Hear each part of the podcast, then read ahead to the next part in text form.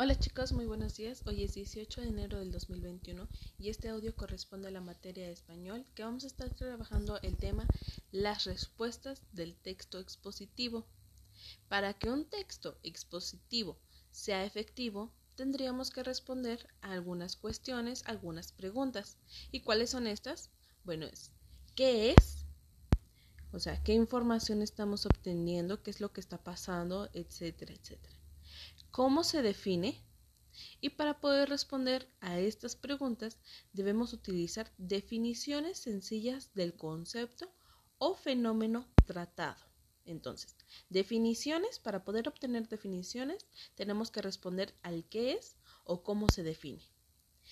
Y para el caso, para poder citar relaciones claras de causa o efecto, de qué es lo que sucedió y cuál, o cuál tuvo su, su efecto en esto, tendríamos que responder por qué ocurre, qué está provocando y a causa de qué.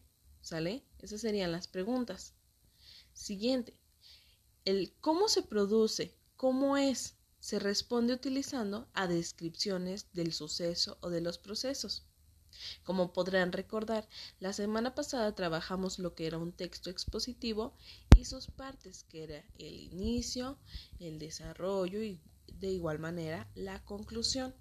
En este caso tendríamos que estar respondiendo a preguntas para que estos textos queden eh, con mayor claridad. Entonces recordamos que hay preguntas para las definiciones del concepto o de los fenómenos que se están tratando. Hay preguntas para poder saber la causa y el efecto y hay preguntas para las descripciones de los sucesos o de los procesos. ¿Sale? Bueno, en esta ocasión en su cuadernillo de trabajo lo que van a encontrar es una pequeña actividad, bueno, son dos, pero son muy pequeñas, las cuales dice, subraya la opción adecuada a las siguientes cuestiones. La primera pregunta dice, o la primera eh, oración dice, se utilizan para explicar las consecuencias del fenómeno expuesto. ¿Qué es, ¿Cuáles son? Las, ¿Cuáles preguntas son? ¿Las de definición? ¿Las de descripción de eventos o procesos? ¿O las de relaciones de causa y efecto? Ustedes van a tener que subrayar la respuesta correcta y en la segunda dice, detallan paso a paso cómo sucede el fenómeno. En este caso son las de, las de definición, la descripción de eventos o procesos o las de relaciones de causa y efecto. Y por último, explican de forma sencilla un concepto. Son las de definición, son las de descripción de eventos o procesos o son las, las de relación de causa y efecto.